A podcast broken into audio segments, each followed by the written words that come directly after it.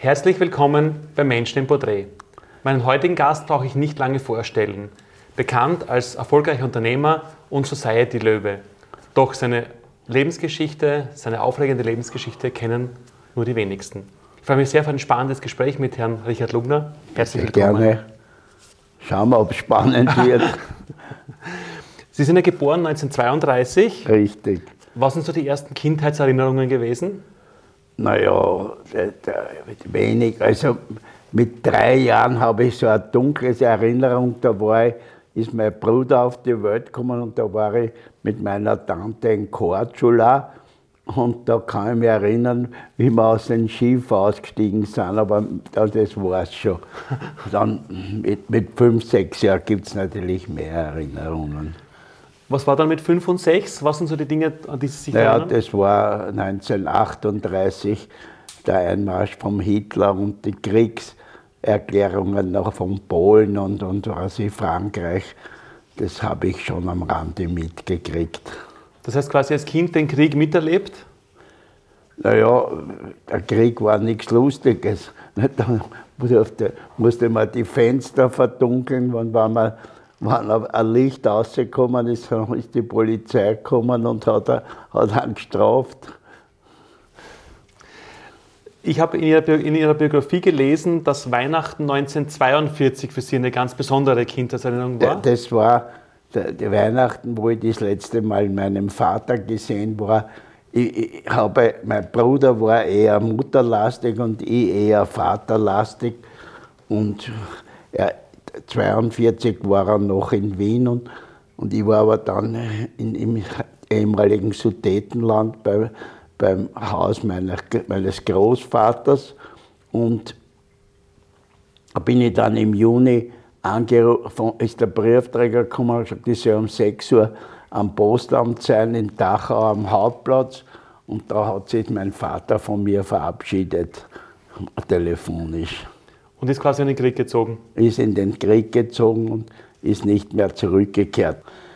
Es ist ja so, es war, glaube ich, der 14. Februar, war es jetzt nicht, 20, 1944. Und da ist er, er war Offizier und die sind gefangen genommen worden und hat ihnen allen die Schuhe weggenommen. Und damals war es noch Winter und und die mussten drei Tage 90 Kilometer äh, zurück von der Front gehen. Und da ist er, ich habe Briefe gefunden vor ein paar Jahren. Meine Mutter hat mir die Briefe in ein Ladel gelegt von drei Kollegen von ihm in Kurrentschrift.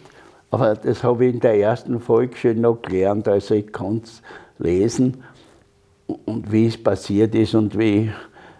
Und da ist eben gestanden, er ist auf der Tragbare gelegen und hat gesagt, so wenn ich wieder gesund bin, dann sehen wir uns wieder. Und seither ist nichts mehr bekannt.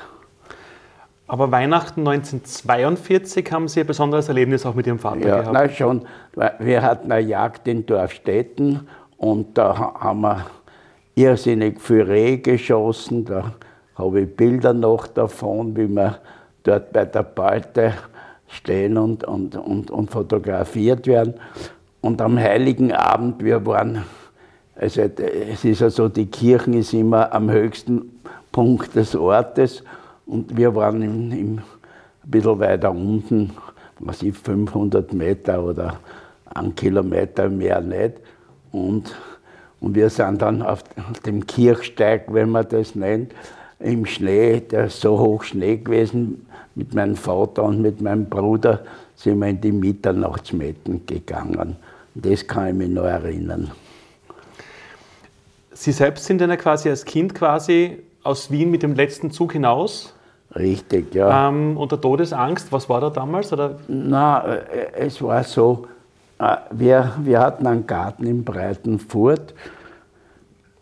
Ich habe so ein Tagebuch äh, und da war Anfang April ist die SS-Einheit Sepp Dietrich nach Breitenfurt gekommen. Die sind drei Stunden lang mit Auto vorgefahren, vorgefahren. Und die haben dann, wir sind als Kinder natürlich hingegangen Und da haben wir Leben, Schokolade und alles gekriegt. Die haben aus Ungarn alle Lebensmittel mitgebracht und die hätten Wien verteidigen sollen. Das Sepp Dietrich. Wir sind dann nach Wien gefahren und dann hat uns ein Bekannter besucht und er hat gesagt, er flüchtet. Und wir haben den am Franz-Josefs-Bahnhof begleitet und ich habe auf der Oberen Donaustraße gewohnt und da hat man am Augarten Flakturm gesehen, wie die Geschütze hin und her, bei den Abschüssen hin und her. Und dann war auch schon ein, ein Kriegslärm zu hören, angeblich vom Neusiedler See, aber wo immer das war, weiß ich nicht. Und dann haben mein Bruder und ich so eine Angst gekriegt. Und dann haben wir gesagt, zu unserer Mutter fahren wir nach Dorfstetten und wir sind nach Dorfstetten und wir, sind, wir haben alles zusammengepackt in einer halben Stunde, sind sie am Franz-Josefs-Bahnhof, sind mit dem letzten Zug aus Wien rausgekommen. Hinter uns wurde die Tullner Eisenbahnbrücke gesprengt. Und wir sind dann bis Krems gekommen und dort konnte man nicht weiter. Und da haben wir dann auf dem Fußboden am Bahnhof geschlafen. Gut, das war damals nicht anders. Und Bescheidenheit gibt es heute nicht mehr. Und, und dann sind wir am nächsten Tag nach Stein zu Fuß marschiert, weil der Tunnel angeblich nicht passierbar war. Und da ist ein ganzer Zug mit Soldaten von der Einheit Sepp Dietrich gewesen und der hätte so in Wien verteidigen und die sind aber mit dem Zug weggefahren, weil sie nicht in russische Gefangenschaft kommen wollten, sondern in amerikanische. Und die sind auch mit Auto gefahren und bis ihnen das Benzin ausgegangen ist, haben sie die Autos stehen lassen und, und sind, sie wollten nur einfach nicht in russische Gefangenschaft geraten. Das kann ich mich erinnern eben. Und äh, äh, da war, dann waren wir eben in der Städten, da war das Kriegsende und ich war mit meinem Bruder gerade im Wald und da über der Straße am Bauch ist einer gerannt, der Krieg ist aus, der Krieg ist aus. Und mein Bruder und ich sind auch sofort gerannt, der Krieg ist aus, uns hat niemand gehört. Sind wir, sind wir dann zu dem Bauernhof gewesen, wo meine Mutter mitgeholfen hat. Und wir haben normal auch äh, Tiere gehütet, aber an dem Tag nicht. Und, und dann sind wir nach einiger Zeit, äh, das Dorfstetten ist 17 Kilometer von der Bahn entfernt. Und wir sind dann bis Waldhausen, da war ich vier, fünf Kilometer zu Fuß gegangen. Dort haben wir den ersten Russen gesehen und da haben wir morgens Angst gekriegt und haben, so dass uns nicht sieht, sind wir gegangen. Und dann sind wir irgendwie mit einem Holztransporter nach Bersenberg gefahren. Und dort war die Fähre nach Ibs hinüber und da musste man normal 10 Pfennig zahlen und damals war alles gratis und die Fähre war bummvoll. Und, und wir sind dann raus und, und, und meine Mutter und noch ein paar Frauen, weiß ich, zwei glaube ich oder drei, haben es mit Hundspeitschen in die Au gejagt. Und wir Kinder sind natürlich hinten nach. Und da sind wir dann bis Melk zu Fuß gegangen durch die Auen mit Angst vor den Russen und so weiter. Und und dann sind wir vom Melk bis mit dem Zug gefahren bis St. Pölten. In St. Pölten haben die Russen uns die Lokomotive weggenommen. Dann haben wir 24 Stunden in St. Pölten im Zug gesessen und dann haben sie die Lokomotive wieder gebraucht und dann sind wir nach Wien gekommen. Und auf der Obern-Donaustraße war schon eine Kampflinie vor unserem Haus, waren drei russische Panzerwracks, sind vor dem Haus gestanden. Das heißt, dann nach Wien zurück. Und wann war dann zum ersten Mal so wirklich bewusst, dass der Vater nicht mehr nach Hause kommt? naja, das war mir gar nicht bewusst. Ich hab, es wurde ja damals, äh, wurden immer, wenn die Gefangenen kamen, wurden im Radio die, die Namen verlesen und das habe ich mir jeden Tag angehört, aber er war nie dabei. Und das kann ich mich nicht so erinnern. Es sind dann die, die Frauen von, von den Leuten, die mit meinem Vater in Russland waren, die waren untereinander in Kontakt. Wir haben sie einmal eine besucht später. Und dann sind die Männer vermutlich zurückgekommen und dann haben wir erfahren, dass er eben aber auch nur, also nein, das, dann haben sie uns die Brief geschrieben und diese Briefe hat meine Mutter gelesen. Ich, die waren auch einmal bei uns, aber ich wollte das nicht wissen, ich wollte nicht dabei sein, wie es meinem Vater schlecht gegangen ist. Das wollte ich einfach nicht wissen. Und dann habe ich eben vor vier, fünf Jahren, meine Mutter ist schon 1990 gestorben, hat mir in einem Kuvert die Briefe und die habe ich dann gefunden und da ist dann eben alles drin gestanden. Aber mit, ein, mit Höchstwahrscheinlichkeit grenzenden Sicherheit ist anzunehmen, dass er tot ist. Das wurde für irgendwann für, für das Jahr 1944 ausgestellt. Dann hat einmal wer gesagt, er ist 1945, hätte er noch gesehen, aber das glaube ich nicht. Aber 1945 kamen Sie ins Gymnasium dann? Ich war im Gymnasium schon, also schon im, im, im Herbst 1944. Ja. Und wir sind dann im Herbst 1944 sind wir nach,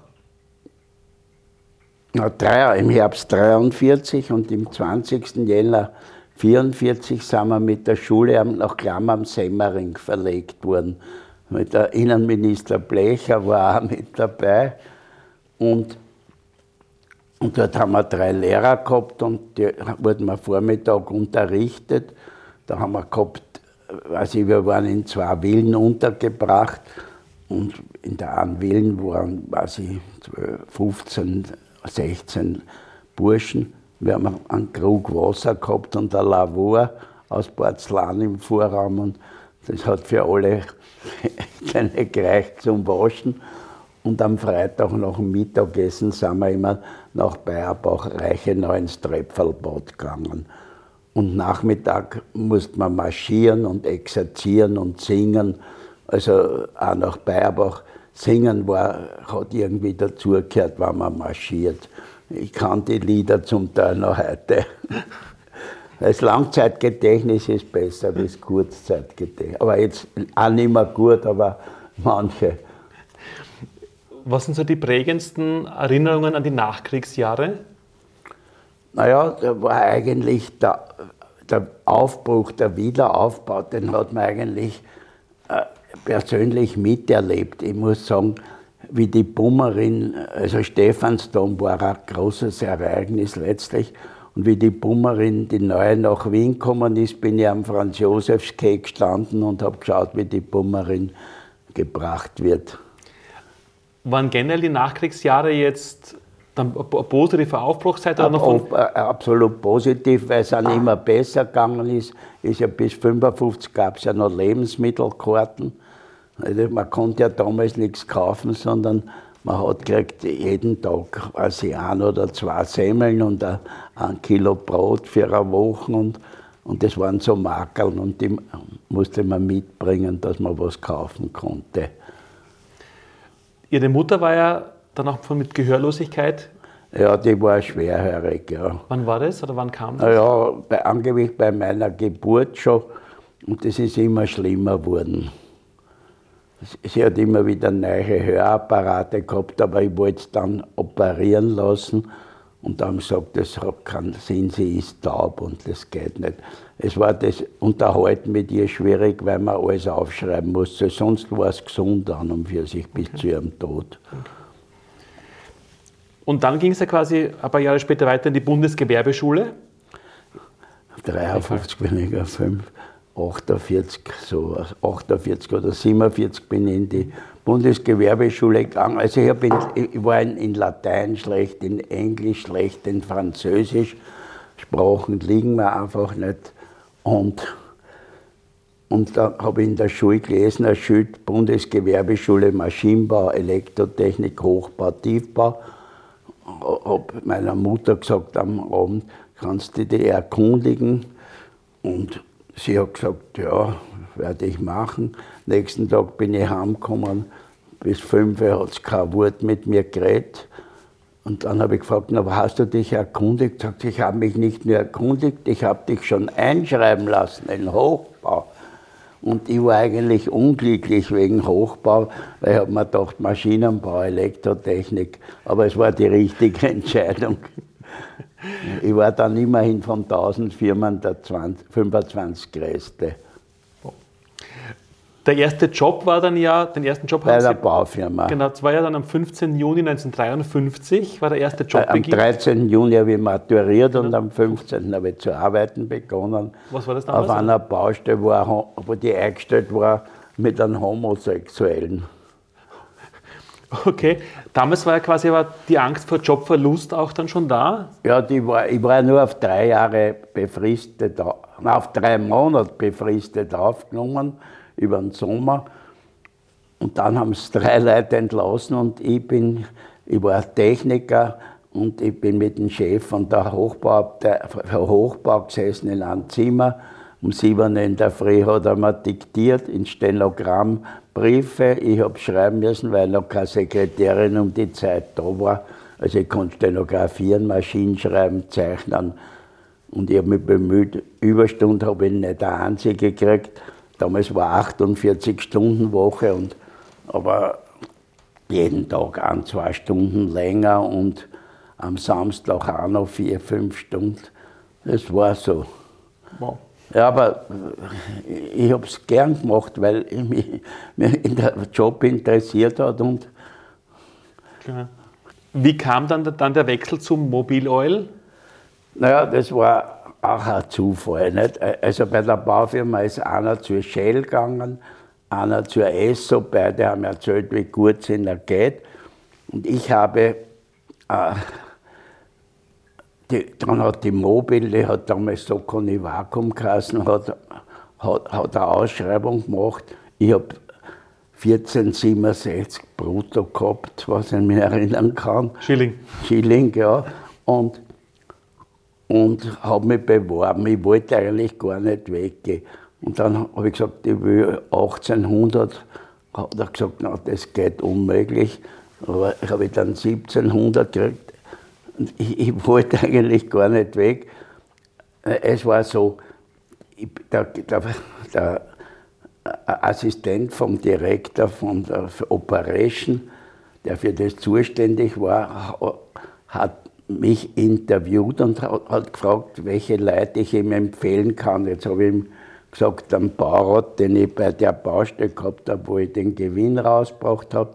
Dann habe ich einen Baumeister Scherfinger, das war der Nachbar und der Nachfolger von meinem Vater als Rechtsanwalt. Die haben sie angerufen und sie über mich erkundigt während dem Gespräch. Und dann haben sie gefragt, kennen Sie wem im Haus? Sage ich, ja, den Direktor Gratochwil, weil dessen Wohnung in der Gerlgasse war ich als Bautechniker damit befasst. Und es war's. Und dann bin ich, habe ich gleich das Dienstauto gekriegt und weil der Chef nicht Auto fahren konnte und, und, und ich war dann auch einer, weil früher haben sie, sie Foto gehabt und haben eine Baustelle angerechnet und ich habe gesagt, so geht's ja nicht und bin auf die Baustelle hingefahren und habe es gemacht. Ich bin faktisch, Hauptgebiet war Kärnten und ich bin faktisch jede Woche nach Kärnten gefahren. Und damals ohne Autobahn, fünf Stunden.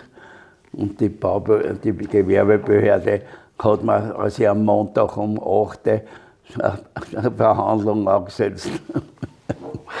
Oder am Freitagnachmittag und dann waren wir essen und dann haben sie noch geschnapst oder weiß ich was. Und ich musste dann heimfahren und bin dann irgendwann um 8 Uhr heimfahren können. Wie kam dann der Sprung in die Selbstständigkeit?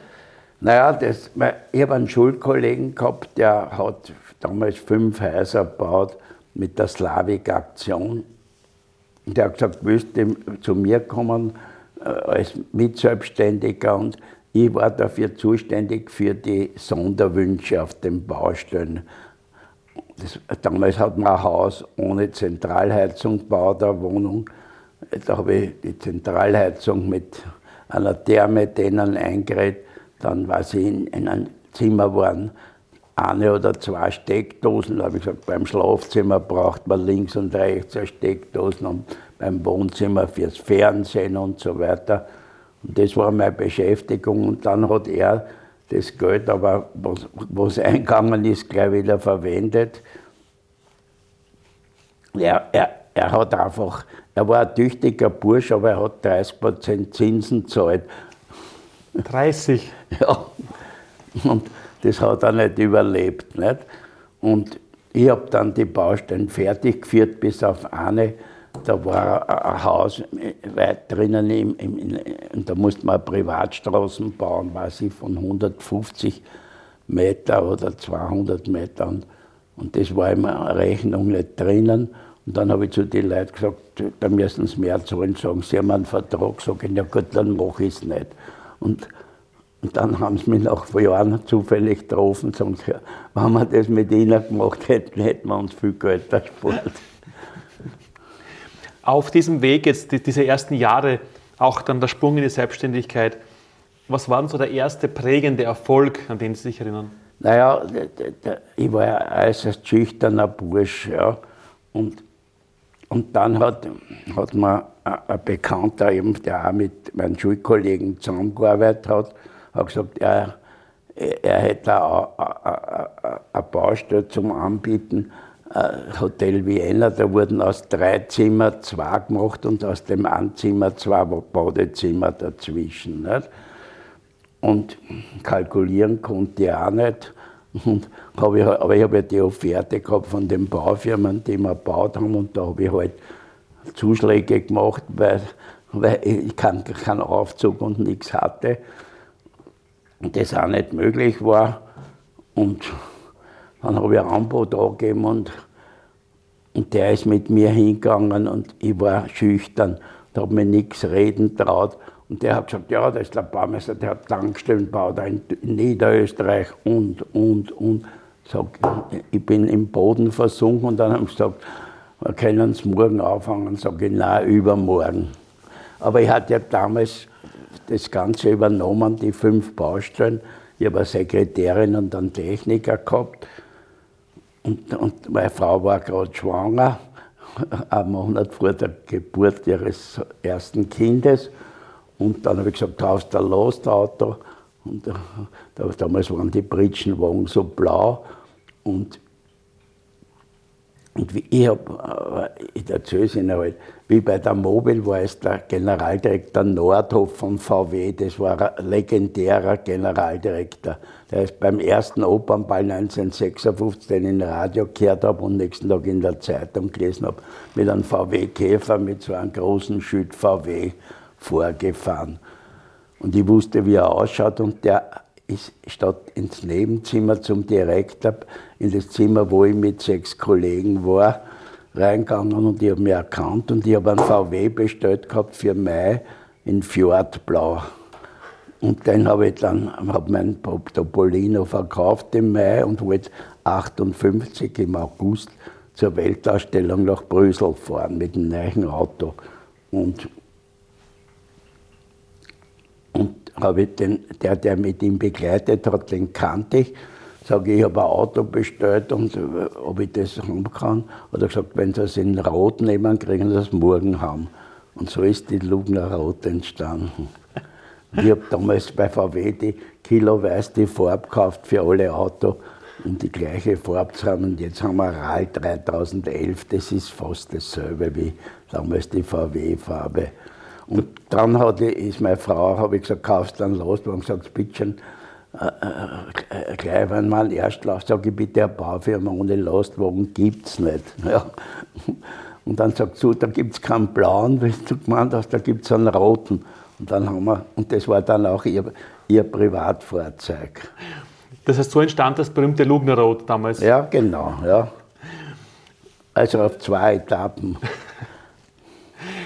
Neben diesem ersten prägenden Erfolg, den Sie kurz erzählt haben, gab es auch so ein Scheitern am Beginn, wo es einmal nicht ja, funktioniert hat? Äh, also gut, ich habe dann nach dem Hotel Vienna, da habe ich nur zwei Leute gehabt, dann hat ich gesagt, na geben Sie mehr, dann habe ich meinen Bruder ersucht, also, weil ich, habe, ich wollte ja nicht, ich habe ja keinen, keinen Anschlussauftrag gehabt. Dann habe ich eine, eine, eine, eine Notariatskanzlei gebaut in der Nähe und dann habe ich von meinen Kollegen zu Weihnachten einen Auftrag gekriegt, einen, einen Tankstellenkessel in Brunn am Gebirge auszubauen. Und die Anrainer haben gesagt, na, wenn ich dort ein Loch habe, fällt das Haus ein und so weiter. Und die Polizei hat mir das ausgestellt und dann habe ich den Mut gefasst. Ich habe für gewusst, dass es einen Paragraph 7 Antrag gibt für den Rechtsanwalt, der mit dem der, mein Kollege zusammengearbeitet hat. Sage ich, geben Sie mir den Auftrag, egal, ich lasse Ihnen alles nach, was wollen, sagt er, Sie haben ihn schon. Und das war das erste Mal, wo ich dann, und da habe ich dann eine Baustelle gehabt in der Belzgasse 8, wo ich länger arbeiten konnte. Und dann habe ich wieder von der Mobila äh, in Langenloiser irgendeine kleine Arbeit gekriegt. Da haben wir dann schon so viel Arbeit gehabt, dass wir einen dritten Maurer aufgenommen haben, der dann 42 Jahre bei mir war. Sie sprechen jetzt von Ihrer ersten Baufirma, gell? Von der ersten Bau. Das war im ersten Jahr. Okay. Also ich habe am 5. Dezember äh, die erste Baustelle gehabt und im August habe ich schon neun Leute gehabt. Und ja, und zum Beispiel ein prägendes Ereignis war, ich habe einmal keine Arbeit gehabt, keine. Und am Freitag habe ich gesagt, was machen wir am Montag? Ich weiß noch nicht, was wir machen. Und dann ruft mir ein Schulfreund um 8 Uhr in der Früh und sagt, du kannst irgendwann einmal eine Offert machen, der will einer seine Villa umbauen. Sag ich, du, ich habe eh keine Arbeit, bitte kann ich heute zu ihm kommen? Sagt er, ja, du ruft er mir auch, du kannst um, um 11 Uhr kommen. Und, und ich habe alles genau ausgemessen und so weiter. Und, und sagt er, wann kann ich mit einer Offert rechnen? Sag ich, ja, ich muss kalkulieren und, und, und schreiben lassen, aber um zwei kann ich es bringen. Und er hat sich gewundert, was ich für eine Firma bin. Und um drei bin ich mit dem Auftrag heimgegangen. Das war das Schlimmste. Wieso das Schlimmste? Naja, so, so, so an der Kippe bin ich nie wieder gestanden. Aber Ihre erste Baufirma haben Sie ja damals. Nein, ich habe nur eine Baufirma ja, genau, gehabt. Ja. Aber die Gründung quasi haben 1962. Sie, haben Sie finanziert durch, glaube ich, durch einen Aktienverkauf damals. Die Ersparnisse auflösen ja, müssen. Ich habe ja, aber das ist wieder, es ist eine lange Geschichte. Äh, ich habe eine Tante gehabt, äh, die hat eine Kohlengroßhandlung gehabt, weil ich auf drei Jahre, drei Monate befristet war, habe ich nebenbei den LKW-Führerschein gemacht, dass ich bei meiner Tante als Kohlenchauffeur beginnen kann. Und die hat Aktien verkauft und da ist man, da, damals haben die Banken am, am Samstagvormittag waren die im Betrieb und ich war bei der Länderbank und da war der Börsendirektor und der Oberprokurist von der Börse, die war mein Tante gut und da waren tolle Unternehmer dort. Und alle 14 Tage kam der Bundespräsident Scherf. Und, und ich habe und, und ich, meine Tante hat die dann immer noch, zum Ekeln nach Grinzing eingeladen. Und da sind wir mit meinem Topolino, der Zweisitzer, sind wir mit dem Börsendirektor und dem Oberprokuristen, weil die kein Auto gehabt haben, nach Grinzing gefahren. Und, und ich habe dem dann gefragt, was hat der, der Chef gekauft. Und dasselbe habe ich dann bei einer anderen Bank am Montag in der Früh bestellt und habe es dann am Freitag nach 14 Tagen verkauft. Und da habe ich 50.000 Gehalt gehabt und 100.000 auf der Börse verdient im Jahr. Schilling damals? Schilling, Schilling. Wow. Und so habe ich 300.000 Schilling zusammengebracht. 1976 war ein ganz ein besonderes Jahr damals für Sie. Ich nicht. Der erste, der große Wurf mit der Moschee. Ja, das war, ja.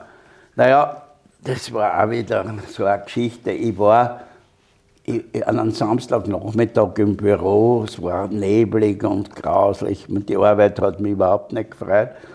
Und da hat mir eine Bekannte, die im selben Haus gewohnt hat, wo, wo eben ich eine Wohnung gekauft habe und ein Büro aus, de, aus den fünf Häusern, die mein Schulkollege gebaut hat. Und hab sie bei, mein Freund ist bei der saudi-arabischen Botschaft und er will mit ihnen wegen einer Moschee reden. Und, und mein Glück war, ich, war im, ich habe jedes Jahr, damals habe ich schon 200, 300 Leute gehabt, habe ich, bin ich mit meinen Leuten mit einem Flugzeug nach vorhin gefahren. In dem, wir, war in Istanbul und ich war eine Woche vorher mit meiner Sekretärin dort und wir haben alle Moscheen auswendig gelernt, dass wenn wir eine schlechte Führung haben, dass wir das denen erklären können, war aber dann eh gut. Also das Flugzeug waren sechs Autobus voll Leute. Und, dann war ich noch, ich weiß nicht, in Zypern oder irgendwo auf Urlaub und dort gab es auch wieder Moscheen. Und, und, und ich habe mit drei Stunden mit dem geredet und dann habe ich gesagt, na gut, ich traue mich drüber. Und sagt dann, gehen wir am Montag zum Botschafter. Und ich, beim Botschafter, und ich habe damals eine Menschenkenntnis gehabt, ich habe gewusst, wer ist ein Gauner, wer ist keiner. Und mit dem Botschafter, da war eine Gesprächsbasis, ein gegenseitiges Vertrauen. Und der hat gesagt, ich baue mit Ihnen die Moschee. Und jetzt habe ich dann die, die, den Plan gehabt, den der gemacht hat. Das war von einem berühmten Architekten. Und der, die Mekka-Richtung war um 90 Grad falsch. Ja. Daraufhin hat er gesagt, machen Sie einen neuen Plan. Und, und dann habe ich das Institut für Eich- und Vermessenwesen, das Österreichisch-Orientalische Institut, die Technische Hochschule Wien, habe ich gefragt um die Mekka-Richtung. Und das hat wieder um 45 Grad gestreut. Und das waren aber nicht, ich habe denen geschrieben, um was es geht. Und ich habe das leider, wem der ein Buch schreiben wollte, mitgeben und ich habe das nicht mehr. Und dann habe ich mir einen riesigen Globus gekauft und habe das selber gemessen. Und die haben dann gesagt, naja, wir haben es vom Stephansplatz, nur vom Stephansplatz oder von dort ist dieselbe Richtung bis nach Mekka. Und die Moschee war dann wann fertig? Ja, 79. Sie haben einmal die Aussage geprägt, ähm, nur Erfolg zählt, das ja, Geld das kommt ist automatisch. Nach wie vor so. Das ist Ihr Lebensmotto quasi. Das ist mein, schauen, ich habe zwölf Bauleiter gehabt und wenn mir einer irgendwas erzählt hat, warum er das nicht zusammenbringt, sage ich, ich mich interessiert das nicht. Ich, ich will, dass sie es schaffen und machen. Und meine Bauleiter waren gewinnbeteiligt mit 7% von jeder Baustelle, die sie gemacht haben. Und die haben damals 40.050 Schilling Gehalt gehabt. Und wenn einer nicht genauso viel Geha äh, Prämie gekriegt hat wie Gehalt, dann war er eher auf der Abschussliste. Und deswegen habe ich nur gute Bauleiter gehabt. 2003 war dann quasi drohender Konkurs. Ja, das hat mein Sohn hat, hat die Firma ruiniert. Aber 2008 wurde dann die Baufirma geschlossen.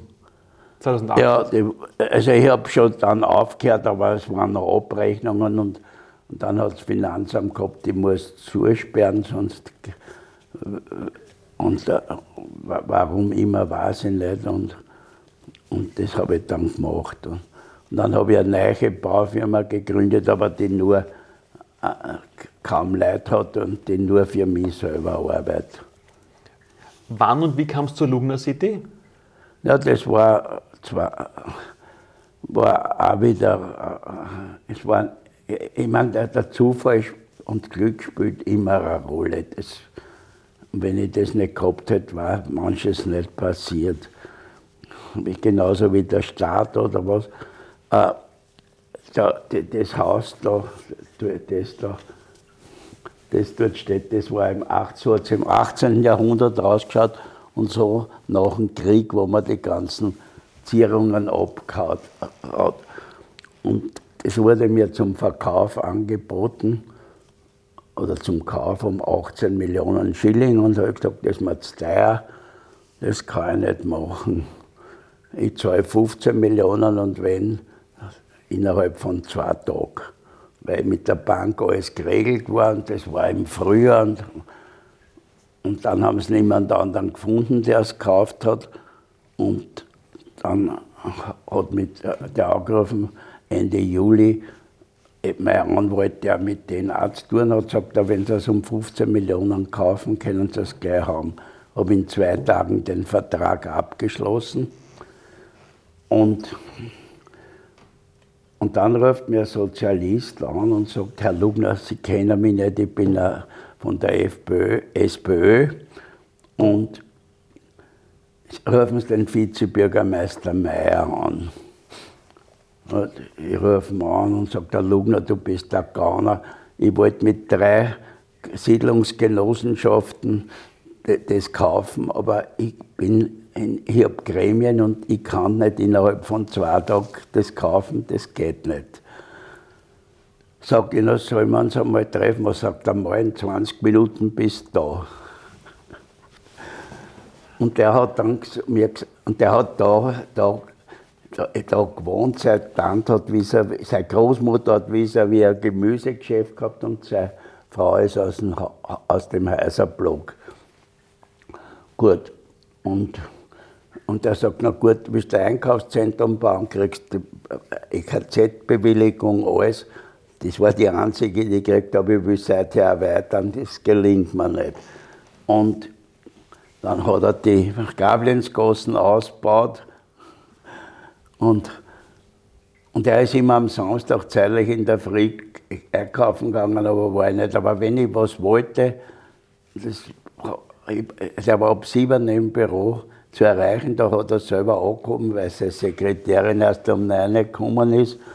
Und er hat gesagt, das kannst du abschminken oder das gefällt mir. Dann hat er mir angeboten, da wo heute die, die Bibliothek steht, weil damals ist die Garagenordnung, die Kurzparkzonenordnung, da sagt er, da werden, braucht man Parkplätze und da sagt er, bau über der, dort wo die Bibliothek steht, drüber eine Garage und, und sage ich aber ein Stockwerk Einkaufszentrum, sagt er, ja, das geht. Und, und, und ich habe den Skipper, der dafür zuständig war, von der Gemeinde Wien anrufen wollen und haben drei Stunden oder vier Stunden nicht erreicht. Und dann erreiche ich ihn, sage ich, Sie, der Vizebürgermeister wird ihn anrufen. Sagt er, was glauben Sie, wo ich war? Na, der hat eine Power gehabt und ein wirtschaftliches Verständnis. Und den konnte kein Beamter mit dem Schmäh nehmen. Der hat einfach also bei mir gewusst, was er will und das hat er durchgesetzt.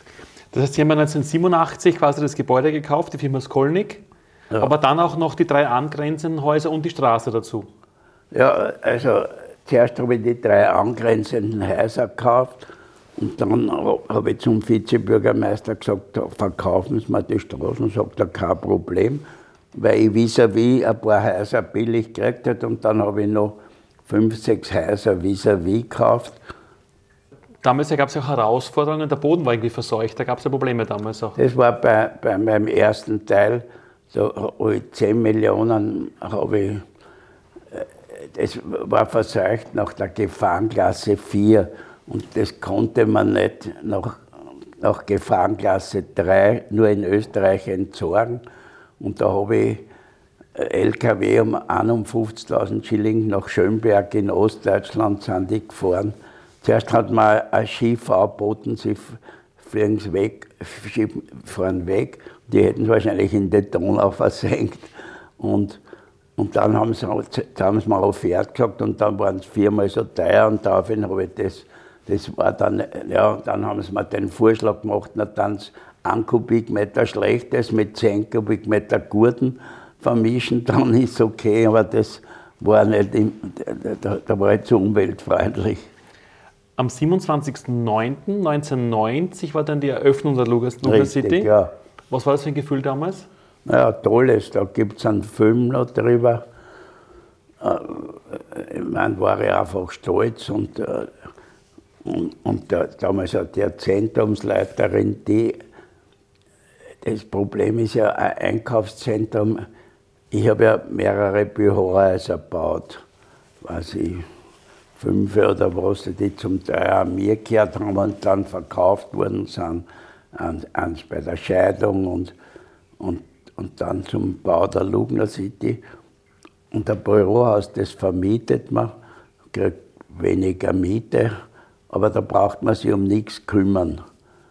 Und beim Einkaufszentrum, da, da müssen sie eine Frequenz erzeugen und, und, und, und nicht in der Gegend, da hat man ein, Institut gesagt, na, das funktioniert nie, weil es auf der stadteinwärts fragenden Straße liegt und die Leute äh, in der Früh gehen es nicht einkaufen, aber die Leute kaufen ja tagsüber auch ein. Also wir haben, wir haben wirklich eine der besten Frequenzen von Wien, weil das Donauzentrum wird es auch so haben.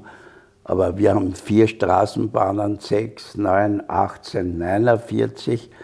Die U6, die spuckt, die fährt in drei Minuten Intervall, aber in jeder Richtung und alle eineinhalb Minuten spucken sie je nach Tageszeit Leute aus, die zu mir kommen.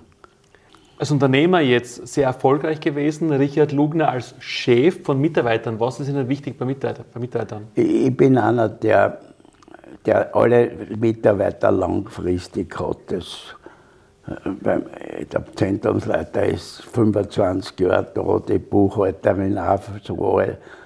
Und die andere war 30 Jahre vorher, die ist in Pension gegangen.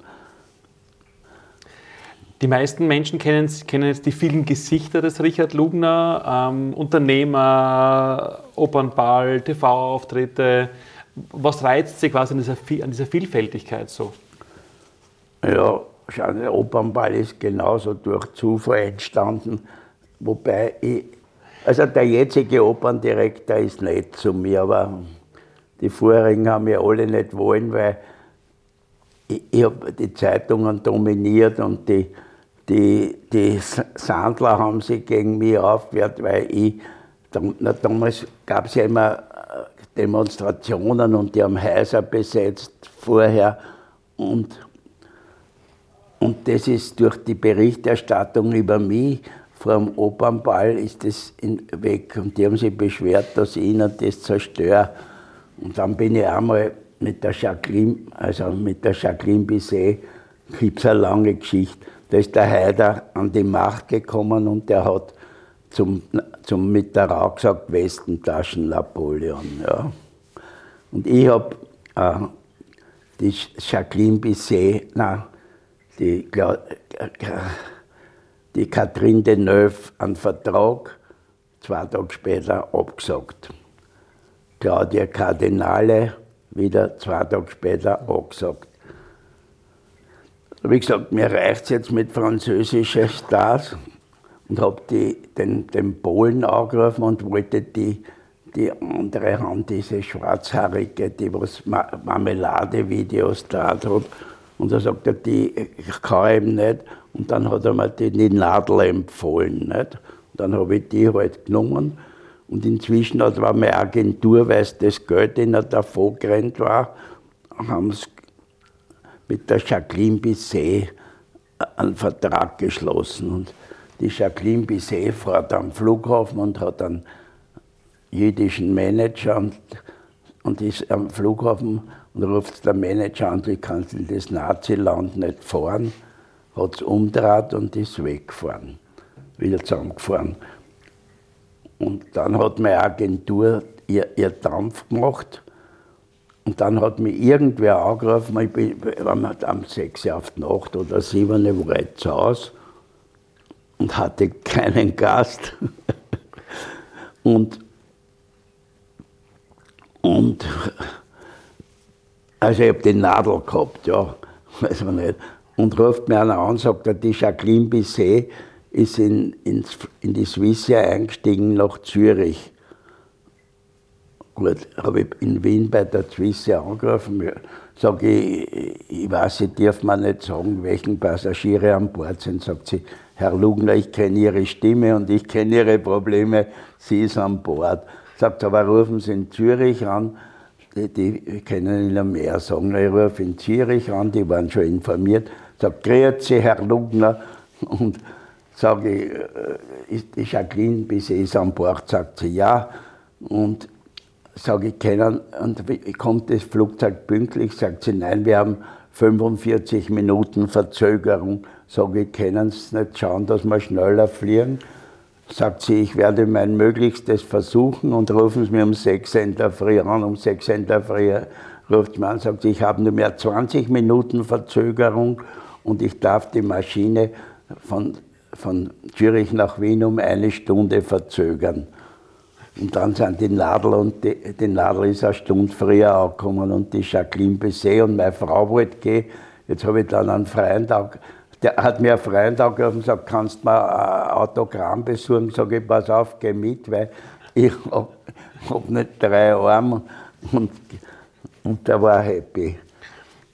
Viele Medien begrenzen ja leider die Erfolgsgeschichte Richard Lugner oft auf Opernball und Privatleben. Wie gehen Sie damit um? Ja, ich, ich habe es inzwischen aufgegeben, mich aufzuregen, weil ich habe einmal äh, äh, äh hab ich, ich habe eine Tochter mit einer Schauspielerin, mit einer Sonja Janine, die war bei der Löwinger Bühne und dann in Kammerspiele und, und Josefstadt. Und die war in Wien und, und, hat, und da hat der Schließer was geschrieben, was man nicht passt hat. Und da habe ich ihn angerufen, ob er das nicht ändern kann. Und daraufhin hat er mit mir nichts mehr geredet. Ich meine, 1997 war ein spannendes Jahr dann, die Kandidatur zum, zur Bundespräsidentenwahl. Wie kam das damals zustande? Naja, das war ein bekannter Journalist, der Herr Scheidel von der Presse.